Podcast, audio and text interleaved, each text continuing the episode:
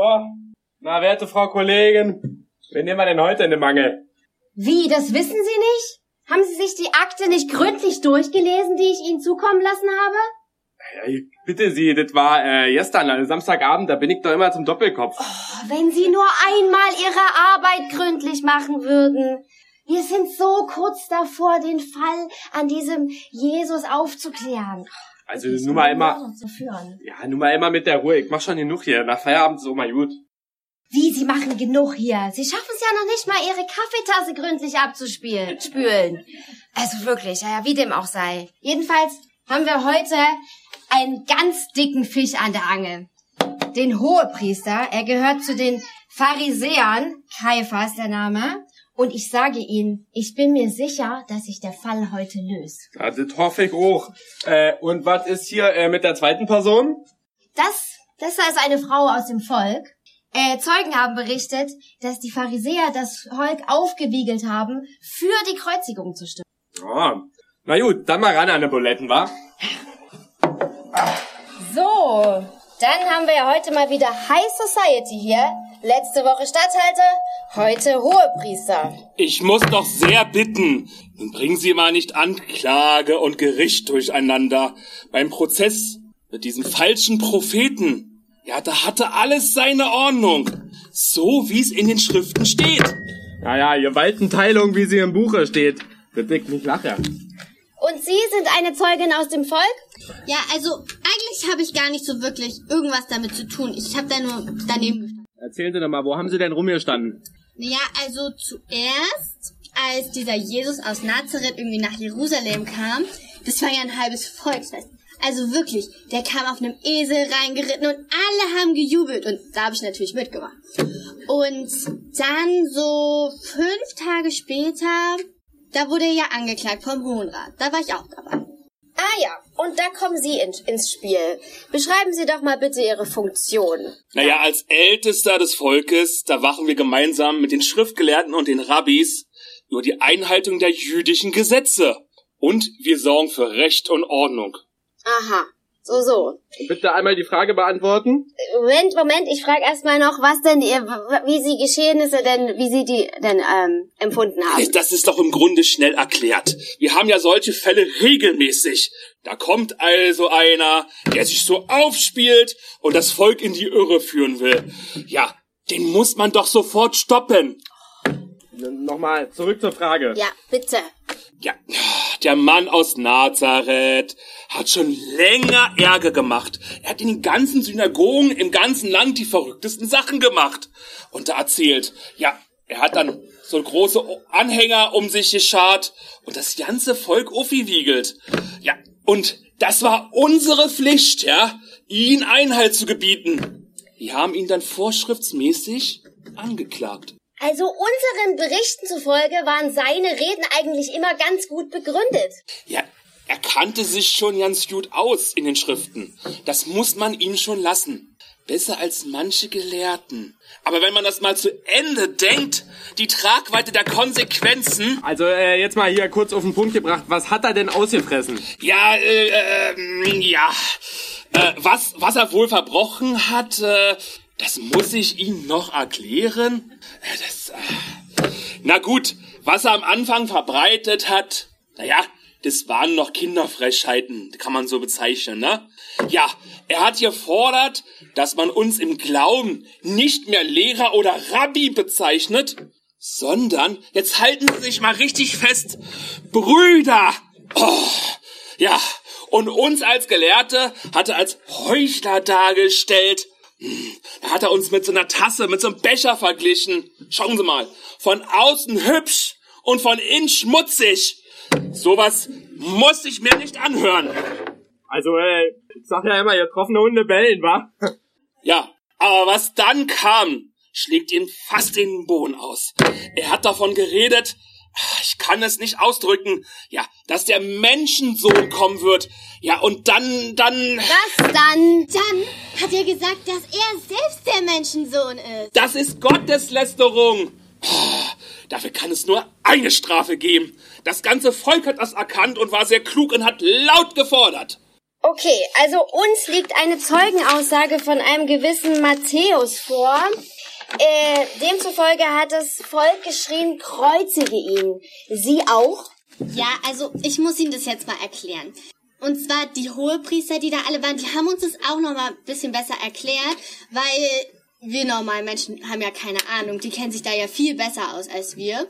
Und also man hat ja wirklich auch alles über den gehört. Also der war wohl auch besessen, dieser Jesus. Und zum Beispiel die Cousine meines Schwagers, die zum Beispiel hat jemand gehört, der wohl gehört hat, dass im Tempel... Also, äh, in anderen Worten, sie haben einfach nachgeplappert. naja, Und waren so an einem Lynchmord beteiligt. nein.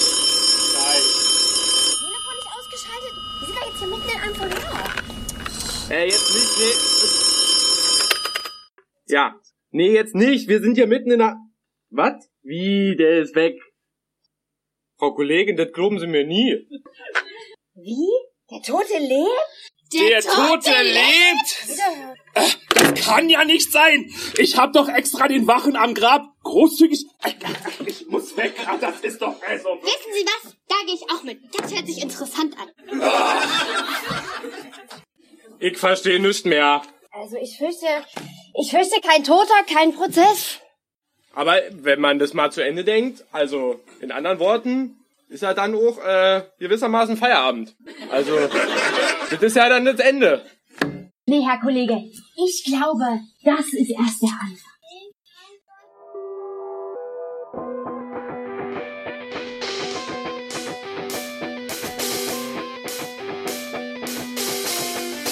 Party on.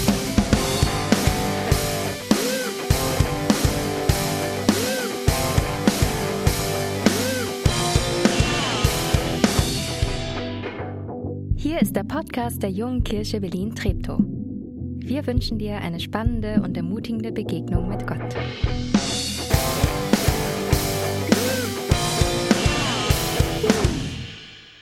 Und, und liebe Kolleginnen, das ist der Anfang. Darf ich euch, darf ich euch befreien aus eurem Fall, aus eurem Dilemma? Kein Problem. Ist da Übernehmen Sie mal. Feierabend schön?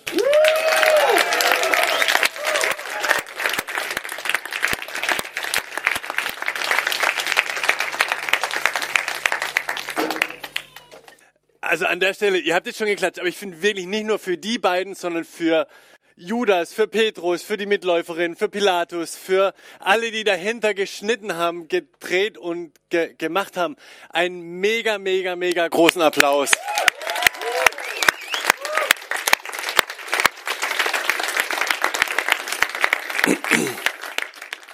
Und unsere Kommissarin hat sie am Ende auf den Punkt gebracht. Der Fall ist nicht zu Ende, sondern ich glaube, das ist erst der Anfang. Und die hat keinen Schimmer gehabt, von was das der Anfang ist. Aber man muss ja ganz ehrlich sagen, der Kommissar lag falsch. Ich weiß gar nicht, im, im Skript hat er das gesagt, aber ich glaube jetzt gerade eben gar nicht. Wer, wer ist denn jetzt schuld? Das ist ja die Frage, die uns die letzten Wochen beschäftigt hat. Äh, und, und dann, wenn der Tote lebt, dann ist ja gar keiner mehr schuld. Also, ich würde sagen, doch. Weil das ist nicht das, um was es an Ostern geht. Also wisst ihr, wenn wir hier durchgehen, da haben wir einmal Pilatus, der, der war immer noch zu feige, Verantwortung zu übernehmen und hat seine Hände in Unschuld gewaschen, aber ganz ehrlich, da ist nicht raus, das Nummer. Da war Judas, der hat ihn immer noch verraten. Katharina hat ihm eine sympathische Nuance gegeben vor zwei, letzte Woche, äh, was Motivation sein könnte, aber trotzdem hat er ihn verraten. Da war Petrus, natürlich, der hat's, der hat's bereut und es war gut, aber trotzdem war er feige und ist abgehauen und hat, hat Jesus verleugnet. Da ist die Mitläuferin, die hat's vielleicht nicht gecheckt, das kann schon sein, aber trotzdem hat sie geschrien, kreuzige ihn, kreuzige ihn. Jeder von denen, mein lieber Hoher Rat, über, über den müssen wir am da sind wir uns am sichersten, dass der schuldig bleibt, oder? Weil was ist denn an Ostern passiert? Es ist ja nicht passiert, dass der Tod von Jesus ungeschehen gemacht wurde. Es ist ja nicht, dass Gott Karfreitag, wo Jesus gestorben ist und dann Ostersamstag, das Warten, dieses Nicht-Wissen, was kommt. Und dass Gott dann zurückgespult hätte auf Gründonnerstag nochmal. Karfreitag ist nicht passiert. Doch, Karfreitag ist passiert. Und Schuld, die passiert war, ist nicht vergessen, sondern kann jetzt vergeben werden mit der Auferstehung. Und das ist ja das, das Großartige, was wir an, an Ostern feiern. Wo, wo Schuld passiert war, ist jetzt Vergebung, Löschung möglich. Es gab an Karfreitag in, in Rom ja diese große Prozession mit diesem Kreuzesweg mit vielen Stationen. Und es gab eine Szene, da habe ich euch ein Foto mitgebracht, wo, eine, wo zwei Freundinnen, die in Rom leben, eine stammt aus der Ukraine und eine stammt aus Russland und die tragen gemeinsam das Kreuz schweigend ein Stück weit. Und dazu wurde ein Gebet vorgelesen. Im Angesicht des Todes sagt Stille mehr als Worte. Bleiben wir also in betender Stille stehen und beten wir alle in unserem Herzen für den Frieden in der Welt. Ich habe es gesehen und dachte, hey, was für eine kraftvolle Geste. Wie mutig von diesen beiden Frauen nach außen was anderes zu zeigen, wie die ganze Welt gerade empfindet. Und was in den Medien passiert ist, ist, dass es einen riesen Shitstorm gab, wie man das nur machen kann. Mitten im Krieg zwei Frauen von den Kriegsparteien an ein Kreuz zu stellen. Und also versteht mich nicht falsch. Ich, ich finde Krieg zum Kotzen, ich finde ihn scheiße. Und Unrecht darf nicht unter den Teppich gekehrt werden. Aber ich finde, ich finde auch nein, es ist nie zu früh, das Kreuz zwischen zwei Kriegsparteien zu stellen. Weil ich glaube, das ist genau das, was, das, was Jesus gemacht hat. Er kam in diese Welt, den Bibelvers habe ich heute Morgen erst, Römer 5, Vers 10, als wir Gott noch feindlich gegenüberstanden, hat er uns durch den Sohn, durch den Tod seines Sohnes mit sich selbst versöhnt. Wie viel mehr werden wir, da wir jetzt Frieden mit Gott haben, am Tag des Gerichts bewahrt bleiben, nachdem ja Christus auferstanden ist und lebt. Schuld ist nicht vergessen, sondern kann vergeben werden.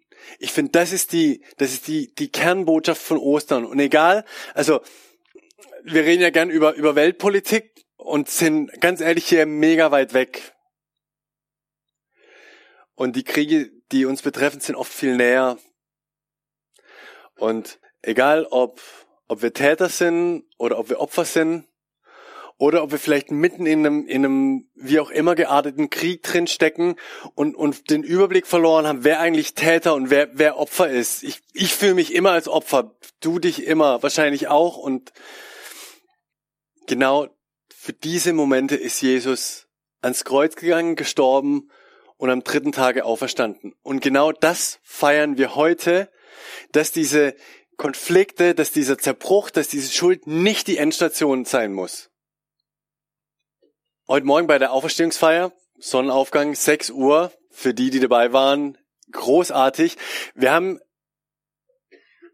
reingeschaut in den Anfang von Matthäus 28, das Auferstehungskapitel.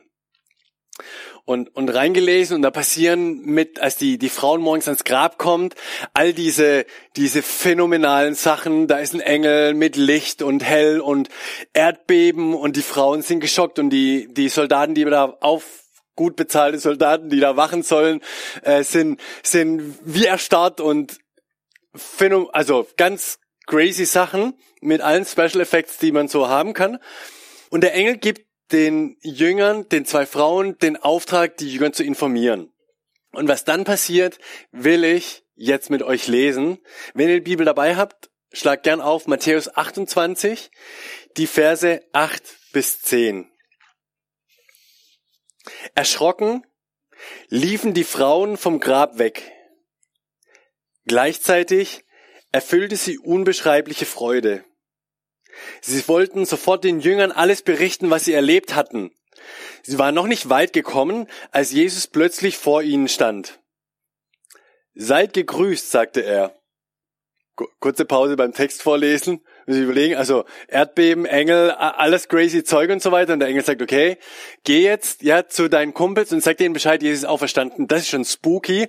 Und du läufst so in die Richtung, wahrscheinlich so halb im Traumata, halb im, ich weiß nicht, was gerade passiert, aber ich gehe halt mal, Endorphin und alles. Und dann steht jemand, den du vor zwei Tagen beerdigt hast, auf einmal vor dir und sagt, hi. So, wie würdest du dich verhalten? Wie verhalten sich die Frauen? Ich glaube, das ist eine ganz nachvollziehbare Reaktion. Da fielen sie vor ihm nieder und umklammerten seine Füße. Die fallen einfach vor ihm nieder, weil es ihnen, glaube ich, völlig die Birne wegbläst. Weil das, glaube ich, alles sprengt, was ihr Denken jemals zugelassen hat oder für möglich gehalten hätte. Und dann, was macht Jesus? Jesus beruhigte sie. Fürchtet euch nicht. Geht. Sagt meinen Brüdern, sie sollen nach Galiläa kommen. Dort werden sie mich sehen. Wir kommen von der Frage, wer ist schuld? Und jetzt steht Jesus vor den beiden Frauen und worüber redet er? Ich lese nichts von Schuld. An dem Moment thematisiert es Jesus gar nicht. Was sagt er? Geht hin und zeigt denen Bescheid, die gerade einsam sind, die gerade Angst haben, die gerade leiden und sagt ihnen, sie sollen zu mir kommen.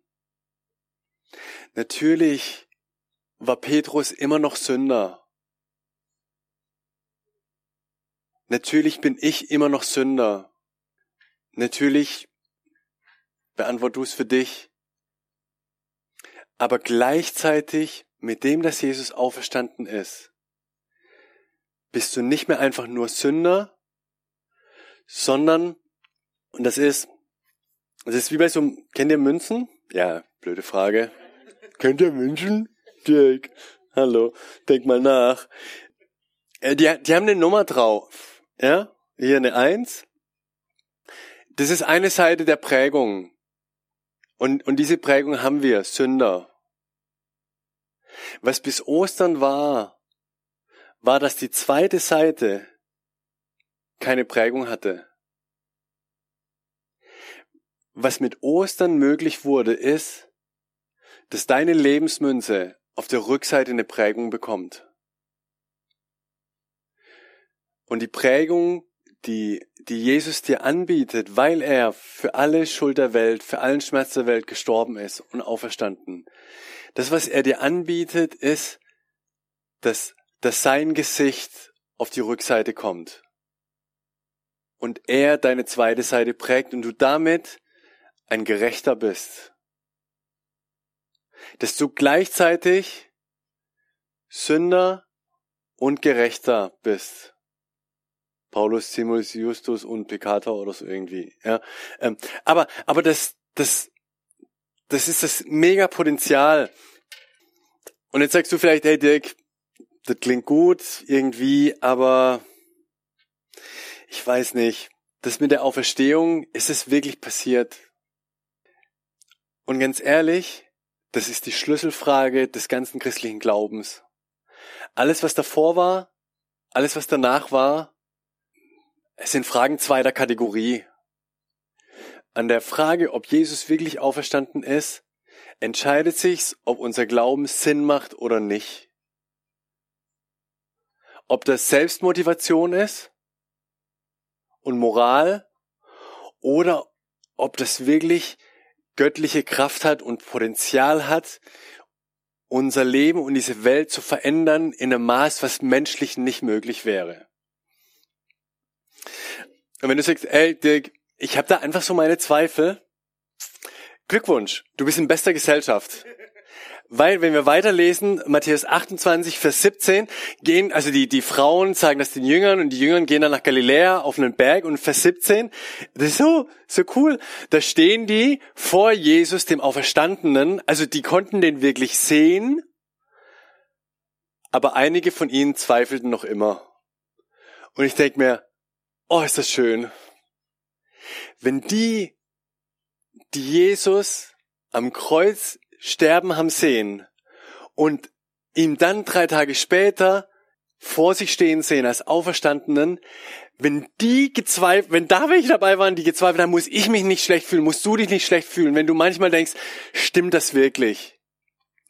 Mein, mein Tipp, mein Tipp, wenn das ein Thema für dich ist, nimm diese Zweifel als Quelle, als Energie, um Antworten zu suchen um loszugehen. Und mein, mein Tipp für heute Morgen wäre ein doppelter.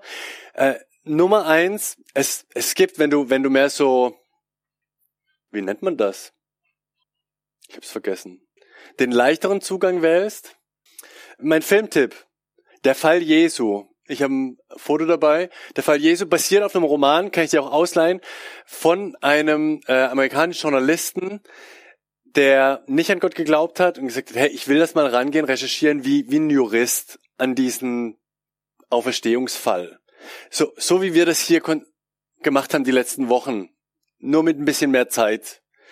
Und da archäologisch vorgeht und alles. Und es gibt wirklich gute Gründe, dass die Auferstehung wirklich passiert ist. Rein rational, naturwissenschaftlich. Also, mein Tipp auf diversen Streamingdiensten gibt's den Film oder das Buch, kann ich dir auch ausleihen, habe ich zu Hause stehen. Tipp Nummer zwei, 1. Korinther 15. Lies mal im Neuen Testament das, was Paulus über die Auferstehung schreibt. 1. Korinther 15. Und nimm diese zwei Dinge, um auf die Reise zu gehen, eine Antwort zu finden auf diese Frage, stimmt das mit der Auferstehung wirklich? Weil, wenn sie stimmt, und das glaube ich, dann ist damit ein Gamechanger passiert.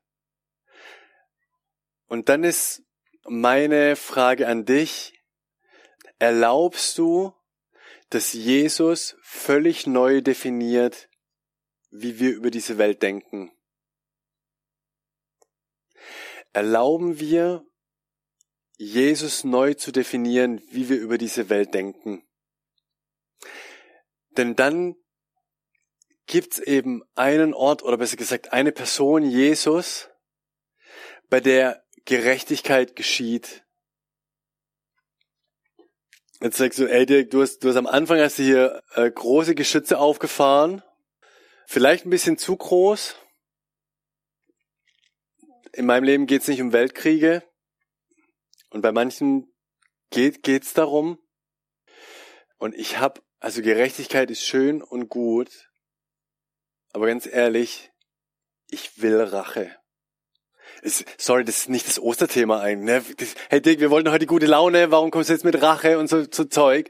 Sorry, aber ich glaube, das, weil das der Schlüssel, also weil das ein zentraler Punkt ist.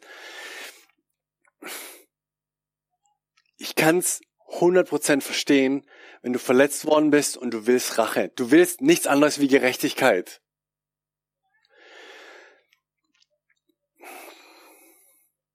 Ich will nicht, dass der, der mich verletzt hat, ungeschoren davonkommt. Und das ist, das ist richtig, finde ich. Weiß nicht, ob das, für mich war ein Schlüssel, das, was wir im Glaubensbekenntnis, im apostolischen Glaubensbekenntnis sprechen. Eine Zeile daraus. Und zwar, Jesus, er sitzt zur Rechten Gottes des Allmächtigen. Von dort wird er kommen. Was wird er machen? Zu richten die Lebenden und die Toten. Und das, das finde ich ist der Schlüssel. Mit Ostern haben wir eine Ewigkeitsperspektive und Jesus wird eines Tages wiederkommen und er wird Gerechtigkeit schaffen. Und er wird es mit einem göttlich perfekten Maß machen. Wo immer ich leide, wo immer du leidest, wo dir Unrecht geschieht, das wird nicht vergessen. Ein Teil werden weltliche Gerichte hinkriegen. Ein Teil wird vielleicht Vergebung und Versöhnung passieren. Ich finde, das ist das Erste, auf das wir zielen sollten. Aber dann das, was nicht möglich ist, warum auch immer, Jesus wird wiederkommen und er wird dir Gerechtigkeit verschaffen.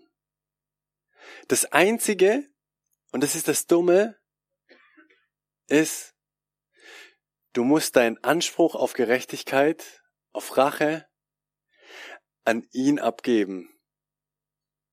Und ich finde, das ist das Schwerste. Weil ich will, ich will es ihm heimzahlen. Lass uns unsere Rache an Jesus abtreten. By the way, das Gute daran ist, wenn Jesus mich rächt, dann, also ich kenne mich, du bist vielleicht ähnlich, ich schieße auch manchmal übers Ziel hinaus. Ne? Und so kriegt man so eine Eskalationsspirale hin, die ist nicht gut. Und dann werde ich wieder schuldig am anderen. Wir unterbrechen die, diese Spirale der Rache, indem wir unsere Rache, unsere Sehnsucht nach Gerechtigkeit an Jesus abgeben. Jetzt sagst du, Dirk, okay, okay, äh, vom Kopf her mag das sinnig sein, ja, und dann und dann äh, wird er mich mir Gerechtigkeit verschaffen und und ist ja auch für da, wo ich also wo ich Täter wurde, äh, am, am Kreuz für mich gestorben, kann ich Vergebung erbitten, bekomme ich, ja, das mit der Münze, Sünder und gerecht gleichzeitig, ist ja alles supi, aber ich krieg das nicht hin, mir fehlt die Kraft dazu, das an Jesus immer wieder abzugeben. Was was kann ich denn machen? Wie, wie kann das gehen? Ich habe in meinem Leben bisher nur eines gefunden, was halbwegs funktioniert. Und das glaube ich auch nur, weil es übernatürlich ist. Und ich kann es nicht bis zum Rest erklären, aber ich kann dich einladen, ich will dich heute Morgen einladen, genau das zu machen. Woher nehmen wir die Kraft, das abzugeben, Schuld abzugeben, Vergebung anzunehmen? Ich glaube aus dem, was, was die Frauen gemacht haben, was die Jünger gemacht haben in Matthäus 28, nämlich sie haben sich zu Jesus hingewendet und haben ihn angebetet. Ich glaube, also meine Erfahrung ist, wann immer der Druck zu groß wird, wann immer die Wut zu groß wird, wann immer die Trauer, der Schmerz, die Depression zu groß wird, was am besten hilft, ist mich zu Jesus wenden und ihn anbeten.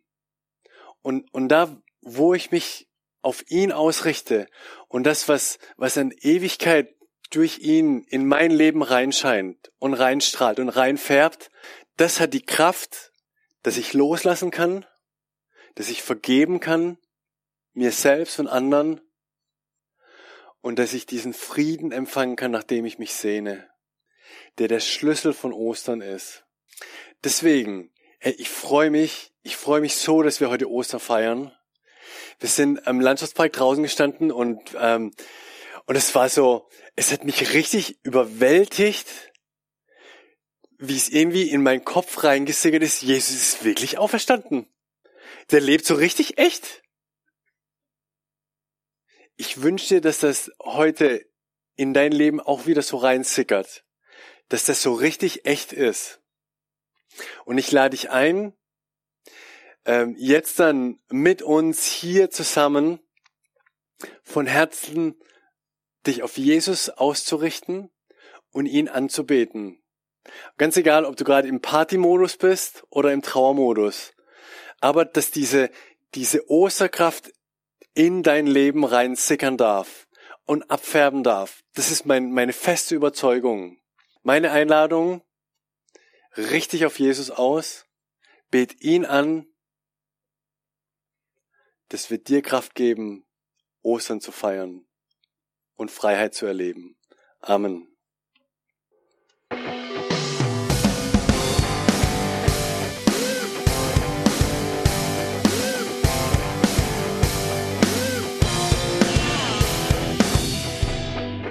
Schön, dass du diesmal dabei warst.